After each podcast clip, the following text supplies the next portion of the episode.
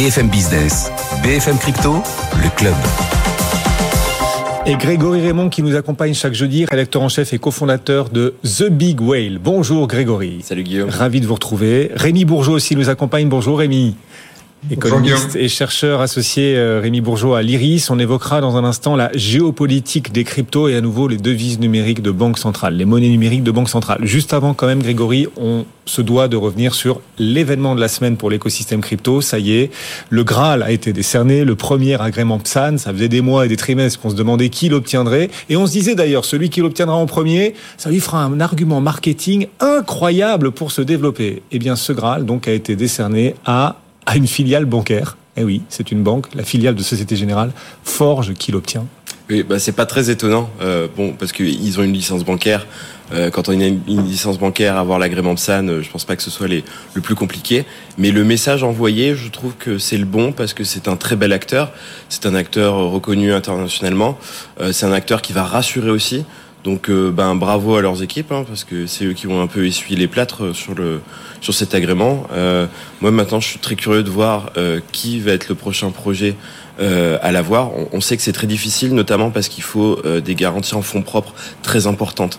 Donc bon, Société Générale, pour eux, on se fait pas trop de soucis. Mais voilà, pour des petits projets, pour des petites startups, ça va être peut-être que la marge va être un peu haute. Et c'est ça qu'il va falloir regarder. Mmh. On se dit que puisqu'une banque euh, a décroché cet agrément, d'autres banques pourraient le décrocher aussi, puisqu'il n'y a pas que Société Générale qui a Bien mis sûr. un pied dans l'écosystème du Crédit Agricole. Il y a, il y a de l'UBAC aussi, ouais. Banque de l'UBAC. Il y a KCIS qui est une filiale du Crédit Agricole. Donc on peut légitimement penser que ces deux structures suivront prochainement avec un agrément. Oui. Juste en un mot, que fait Forge? À quoi sert Forge? Forge, en fait, ils sont spécialisés surtout dans la tokenisation d'actifs. Ils ont émis des, des obligations euh, récemment sur, sur, la blockchain Ethereum. Euh, ils travaillent aussi avec des protocoles de finances décentralisées, hein, comme MakerDAO, donc ils expérimentent beaucoup, mais c'est plutôt pour les institutionnels.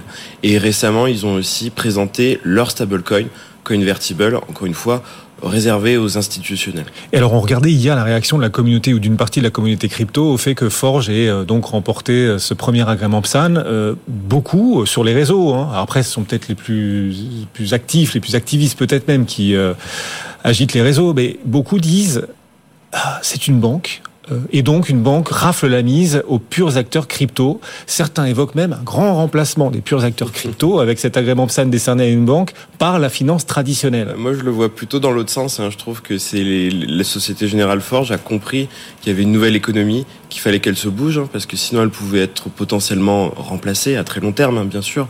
Ouais. Et donc voilà, ils ont beaucoup, ils ont beaucoup euh, investi dedans. Et donc moi, je le vois plutôt ouais, dans l'autre sens. Ouais. Bon, et c'est donc le niveau d'exigence le plus élevé en Europe, cet agrément PSAN. Voilà, ça. Et donc il va permettre d'exercer euh, partout en Europe euh, dans des conditions optimales. Et on rappellera que voilà, personne ne l'a et, en, et que ce soit en France ou en Europe, donc à part Société Générale Forge. Donc bravo à eux. Quoi. Effectivement, il faut saluer cet exploit. Et d'autres suivront, bien évidemment. D'autres agréments, sans doute, évidemment, même à venir. Et on suivra tout ça. Vous suivrez tout ça aussi avec The Big Whale. Et d'ailleurs, euh, signe des temps, signe effectivement que les entreprises traditionnelles s'intéressent de plus en plus au Web 3 et veulent l'intégrer dans leurs arguments et leurs forces de développement.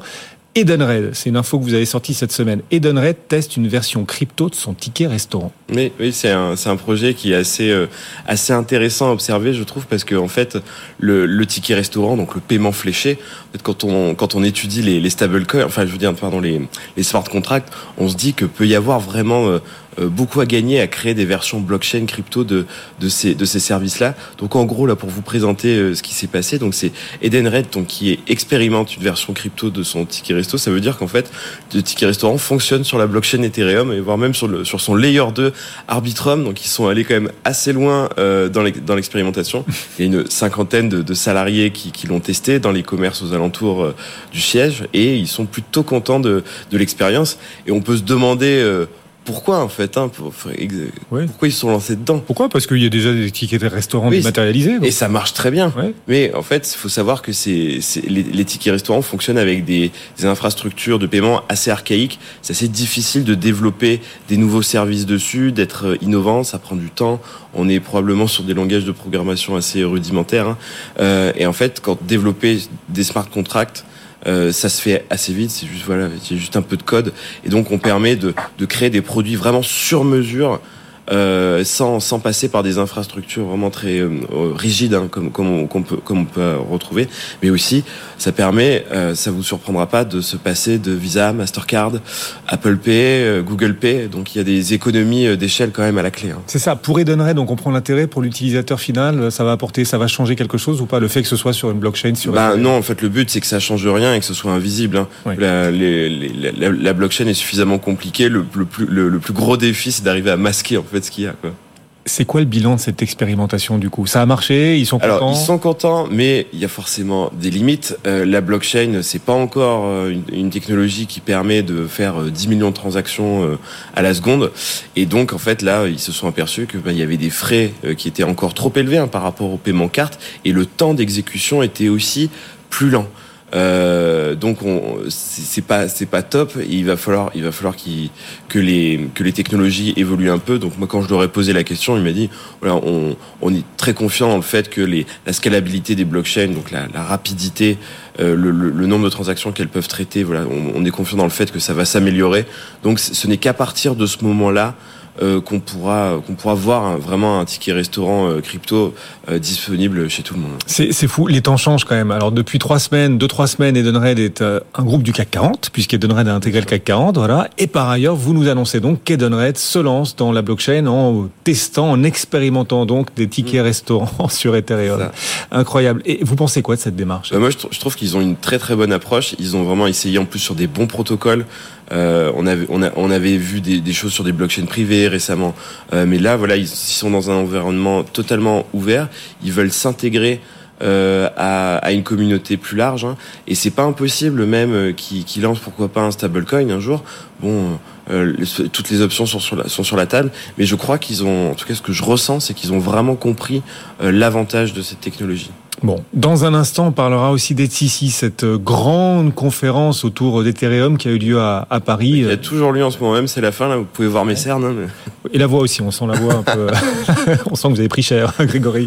non, non, mais c'est intéressant. Et vous avez croisé euh, Vitalik Buterin, le fondateur, le créateur, l'inventeur d'Ethereum. Vous allez nous dire comment vous sentez le personnage et puis on parlera aussi de ce qui vous a le plus marqué et ce qui vous marque à l'occasion de cette conférence qui continue d'inscrire vraiment Paris au centre du paysage crypto mondial. Hein, ça, c'est tout à fait. C'est vraiment très très fort.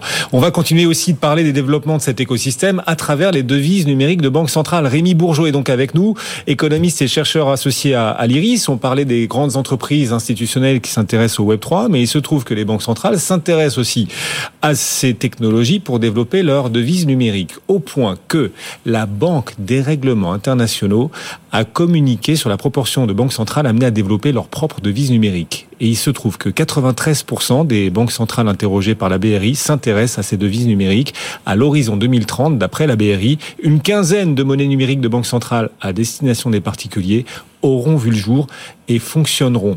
Comment est-ce que vous voyez les choses? Euh, Un engouement croissant des banques centrales dans le monde, est-ce qu'elles cherchent, Rémi, vraiment à mettre des futures monnaies numériques dans les mains des citoyens ou il s'agit plutôt d'une réforme technique du système interbancaire? Alors, les banques centrales bon, sont, sont, se sentent vraiment poussées à avancer. Elles sont quasiment toutes euh, intéressées. Elles mènent, elles mènent effectivement euh, certaines recherches. Elles affichent un certain intérêt. Pour autant, elles sont, elles sont très prudentes. Ça fait déjà quelques années euh, qu'on en parle euh, maintenant. On a effectivement des options assez, assez différentes, que ce soit des monnaies de banque centrale qui soient accessibles directement aux citoyens ou euh, qui soit plutôt réservé aux institutions euh, bancaires. On voit aussi une succession de polémiques qui sont plus ou moins euh, avancées par le secteur bancaire sur sur la question de la vie privée, de l'anonymat aussi, bon, des questions légitimes évidemment de ce de ce point de vue-là.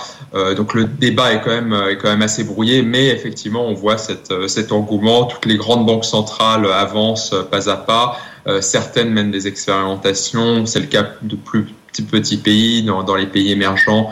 Euh, notamment la Chine a une grande expérimentation, euh, la Suisse, la, Banque de France aussi ont mené des expérimentations euh, de, transactions euh, transfrontalières également. Donc on a vraiment toutes sortes de, de projets qui se développent. Pour autant, euh, on ne voit pas vraiment les banques centrales, en tout cas dans les pays développés, se lancer vraiment dans une grande refonte euh, vraiment de, de, la monnaie, du système monétaire. en refondant le lien entre les citoyens et les banques centrales. Donc l'idée d'une euh, devise de banque centrale qui serait euh, directement accessible aux citoyens sans limite, ce serait vraiment une révolution euh, monétaire, c'est-à-dire en contournant les, les banques commerciales. Et évidemment, ça, ça inquiète les banques commerciales donc le consensus aujourd'hui chez les banquiers centraux, c'est de dire oui, c'est très bien, ces, ces monnaies euh, euh, numériques de banque centrale, on avance d'une façon ou d'une autre, mais sans, sans remettre en cause le, le secteur bancaire et euh, donc en, imaginant euh, directement des, des, limites, typiquement de, de quelques milliers d'euros, mmh. par exemple, dans, dans, la zone euro en termes de, de détention de, de, cet actif. Oui, on va essayer pour l'instant et à ce stade, en tout cas dans un premier temps, de ménager le secteur bancaire, effectivement. Donc on irait pas vers, en tout cas dans les grands pays développés, des devises numériques qu'on mettrait comme ça à gogo et euh, sans limite dans les mains des citoyens. On irait plutôt vers une réforme essentiellement technique, peut-être une phase de test, d'expérimentation avant un futur euh, bah, que chacun euh, ignore. Il y a quand même ces polémiques aussi qui demeurent sur la vie privée. Comment est-ce que vous, vous les abordez? Vous disiez, voilà, les banques mettent en avant ces risques justement liés à la vie privée, mais c'est une façon pour le secteur bancaire de ralentir le développement de ces devises numériques de banque centrale. Mais est-ce que vous les jugez malgré tout sensées et légitimes ces craintes? Alors, on a des inquiétudes légitimes. Ça dépend aussi à quoi on compare ces, ces nouvelles devises numériques, évidemment, par rapport à l'argent liquide. Euh, je pense qu'on n'aura jamais vraiment, en tout cas dans les, grandes économies, un niveau d'anonymat euh, comparable. C'est possible euh, techniquement, euh, mais c'est pas vraiment la direction que prennent les, banques centrales. On s'oriente plutôt vers un système d'identification. c'est plus pratique et ça correspond plus aux objectifs des, banques centrales, même si l'anonymat serait, possible. Donc, si on compare ça à l'argent liquide, effectivement, on sera très loin des mêmes critères d'anonymat. Euh, et si on compare ça aux comptes bancaires auprès des banques commerciales, là, il n'y a pas vraiment de, différence puisqu'on n'a pas non plus euh, d'anonymat et on voit de toute façon une digitalisation euh, des paiements euh, dans tous les cas, une, réduction de la part de l'argent liquide. Euh, donc ça dépend vraiment comment on situe euh, le débat. On n'a pas seulement des questions d'intérêt, mais aussi de courant euh, philosophique ou, ou idéologique. mais bon, voilà, on, on s'oriente plutôt vers un anonymat qui serait plus beaucoup moins fort que celui de de, de l'argent liquide mhm. dans, a priori pour, pour dans la quasi-totalité des projets. Oui, donc la question repose sur un enjeu véritable qui continuera de se poser. Et vous nous disiez, bon, dans les pays développés, a priori, on essaiera pour le coup de construire avec des limites ces monnaies numériques de banque centrale, en tout cas dans un premier temps. Est-ce qu'au contraire, les pays émergents pourraient y aller beaucoup plus directement, franchement, massivement, et finalement aller vers une refonte de leur système monétaire sur la base de ces devises numériques de banque centrale? D'après vous, Rémi? Ouais, c'est vrai que la, situation est assez différente pour les pays émergents et vraiment les pays en, en, développement, notamment ceux qui ont un faible taux de bancarisation, où une grande partie de la population n'a pas accès à des comptes bancaires, à des cartes de crédit, euh, notamment. Euh, et là, il s'agit de mettre en place un outil qui est euh, d'une certaine façon, assez simple et de le mettre à disposition quasi, de la quasi-totalité de la, population par, par des technologies qui peuvent être très, très facile à, mettre en œuvre. On voit par ailleurs un engouement particulier dans les pays euh, émergents, la plus grand et plus, plus avancé, euh, sur un plan plus géopolitique pour s'émanciper des grands euh, systèmes de paiement. Bon, on voit la Russie, la Chine qui sont assez actifs sur, sur ce plan-là. Ça rejoint les grandes questions sur, sur, sur les sanctions. Donc on a aussi effectivement un discours, une sorte de plan de, travail sur l'autonomie euh, de, de, de l'infrastructure de paiement de ces pays vis-à-vis euh, vis-à-vis de l'Occident sur la question des sanctions, mais plus généralement vraiment comme on, le disait précédemment pour les pays euh, davantage à un degré plus plus précoce, enfin moins précoce plutôt de, développement. Là, il y a vraiment une question de, de bancarisation et on pourrait voir ces pays finalement avancer beaucoup plus vite sur ces projets plus ambitieux de mise à disposition vraiment auprès euh, des, euh, des, populations avec un lien direct entre euh, entre les, euh, les, agents économiques, les citoyens et, et, les banques centrales.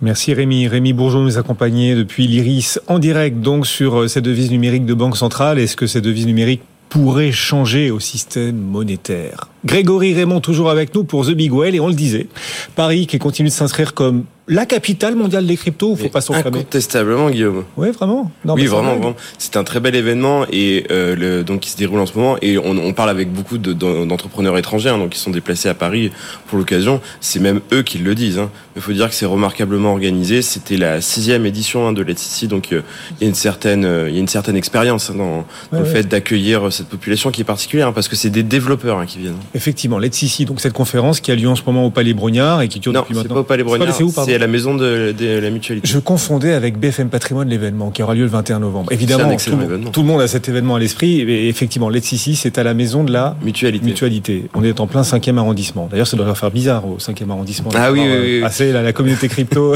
intéressant. Oui, oui. Donc cet événement auquel vous avez assisté, intéressant. Vous avez croisé Vitalik Buterin, le patron, fondateur, euh, créateur, inventeur d'Ethereum. C'est le co-inventeur d'Ethereum, mais c'est la, figure publique la plus connue, oui, qui est derrière euh, Ethereum. Et donc il vient la plupart des, à la plupart des, des, des. Donc il était là l'année dernière, il est là aussi. Il a fait, euh, il a fait son petit speech d'une heure hein, quand même sur l'account abstraction. Je vais pas trop rentrer dans les détails là, mais en gros c'est, des nouvelles solutions sur Ethereum qui permettent de rendre beaucoup plus simple d'accès l'usage d'un, wallet crypto. Et euh, donc voilà, il, il, s'est exprimé, mais que sur des thèmes très techniques.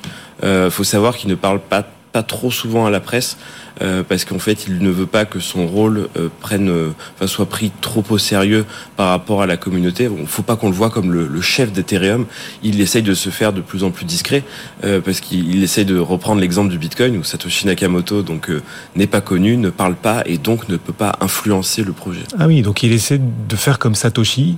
Ça. Et exister le moins possible, en gros. En tout ça. cas, ne pas focaliser l'attention. En ouais. tout cas, autant qu'il peut, bien sûr. Ouais. Voilà. C'est l'anti-Elon Musk, en quelque sorte. oui, c'est ça. oui. Mais après, il participe à beaucoup de conférences très techniques, mais vous le verrez pas euh, voilà, dans des, à la tribune de, de, de, d'événements très très grand public. Qu'est-ce qui, dans cette conférence, donc, qui se poursuit euh, et qui continue de placer Paris au cœur de l'écosystème mondial, Let's ici, dans le 5e arrondissement, qu'est-ce qui a le plus retenu votre attention? Alors, il y a beaucoup de choses très très techniques, mais je vais épargner euh, ça à nos auditeurs et téléspectateurs. Mais il y a, une initiative, enfin un service qui a été présenté par Mon Pèlerin, qui est une start-up suisse qu'on connaît très bien de chez The Big Well. On, traite souvent son actualité, euh, qui a présenté un IBAN qui serait relié, un IBAN bancaire, hein, donc qui serait relié un wallet crypto. Donc en gros, pour simplifier, imaginez une néobanque type Revolut hein, ou N26, et sur lequel en fait euh, vous, vous seriez le seul à assurer la conservation des fonds, où personne ne pourrait prendre vos fonds. Par exemple, sur Revolut, hein, c'est un compte bancaire classique, on peut prendre vos fonds dessus. Vous ne c'est pas vous qui, qui êtes souverain sur, sur, sur, ce compte-là.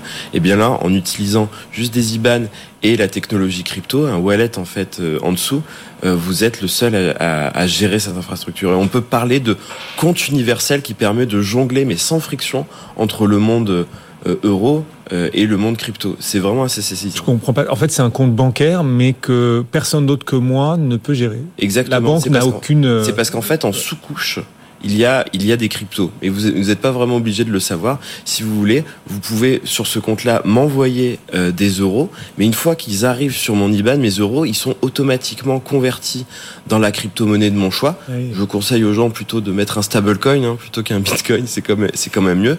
Donc ça reste stable et en fait quand vous voulez le dépenser en crypto, bon ben voilà, vous faites une transaction crypto de base, mais si vous voulez faire un virement en euros à quelqu'un, eh ben le, vous allez enclencher la, la, la, la, transaction et il va y avoir une conversion automatique en euros. Et ça permet de jongler sans friction entre les deux. C'est c'est c'est quoi, quoi l'intérêt concret, enfin à part s'amuser Non mais je comprends, vous êtes très geek, c'est votre truc, mais voilà concrètement ça va apporter quoi à l'humanité? C'est d'être souverain sur sur ses sur ses ressources financières. D'accord.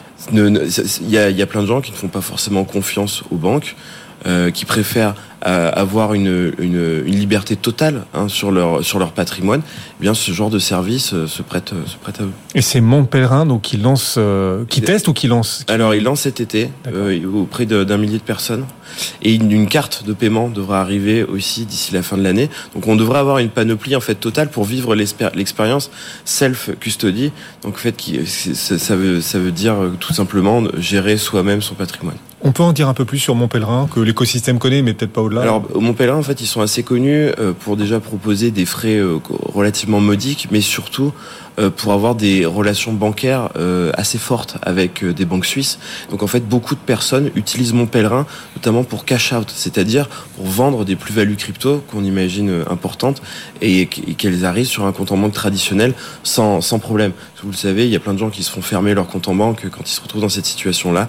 Montpellerin, en fait, a à nouer plein de partenariats avec plein de banques donc qui connaissent maintenant bien la crypto et chez qui on peut aller donc pour, encaisser des plus-values. Grégory Raymond est cofondateur et rédacteur en chef de The Big Whale avec Raphaël Bloch. Merci Grégory d'être passé nous voir. Merci Guillaume pour cette année. Hein. Oui, ouais, toute la saison encore ensemble. Voilà, toujours un, vrai plaisir. On vous retrouvera à la rentrée. Pour la suite de nos aventures dans cet écosystème crypto, on remercie aussi Rémi qu'on retrouvera aussi avec beaucoup de plaisir. Merci Rémi à la rentrée, économiste et chercheur associé à l'IRIS, le jeudi régulièrement avec nous, ainsi que Grégory Raymond.